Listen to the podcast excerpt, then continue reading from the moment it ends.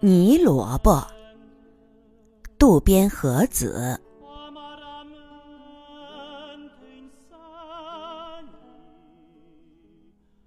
有一部叫《泥萝卜》的话剧，是真山美保先生的作品。故事中，一个少女由于有一副沾满泥巴的萝卜般丑陋的面孔，而被村里顽皮的孩子们嘲笑为“泥萝卜”。这个总被人欺负的少女。最后却变成像佛陀一样美丽的孩子。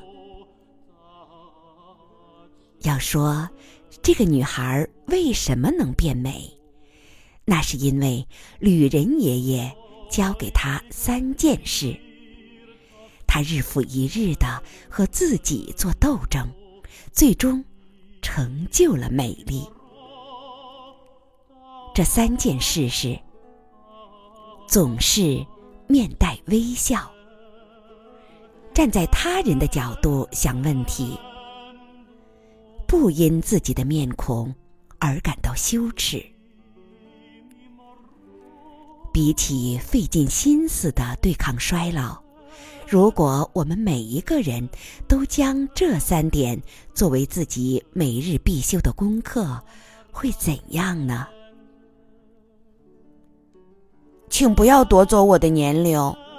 要说原因的话，因为年龄是我的财产。有人这么说，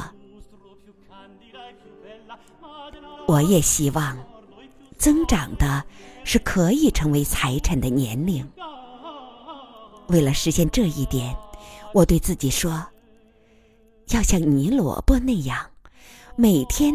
都努力的面带笑容，对别人怀着关爱之心，并且接纳自我。